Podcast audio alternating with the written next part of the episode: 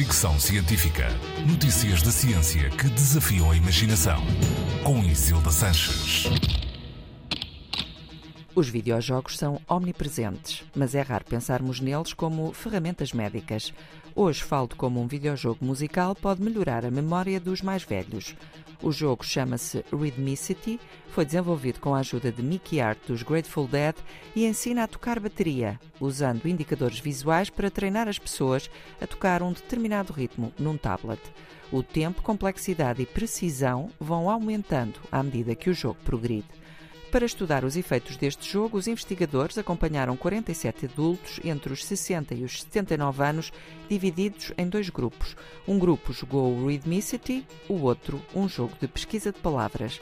Os participantes foram monitorizados ao longo de oito semanas, durante as quais jogaram o respectivo jogo durante 20 minutos por dia, cinco dias por semana.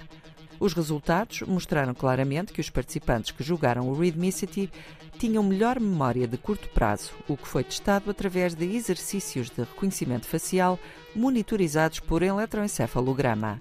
A mesma equipa de investigadores que desenvolveu este jogo já tinha criado um outro chamado Neuro Racer, que estimula a atenção e a memória funcional dos adultos mais idosos, e outro chamado Body Brain Trainer, que, segundo um estudo recente, pode melhorar a pressão arterial, equilíbrio e atenção dos adultos mais velhos. Fricção científica.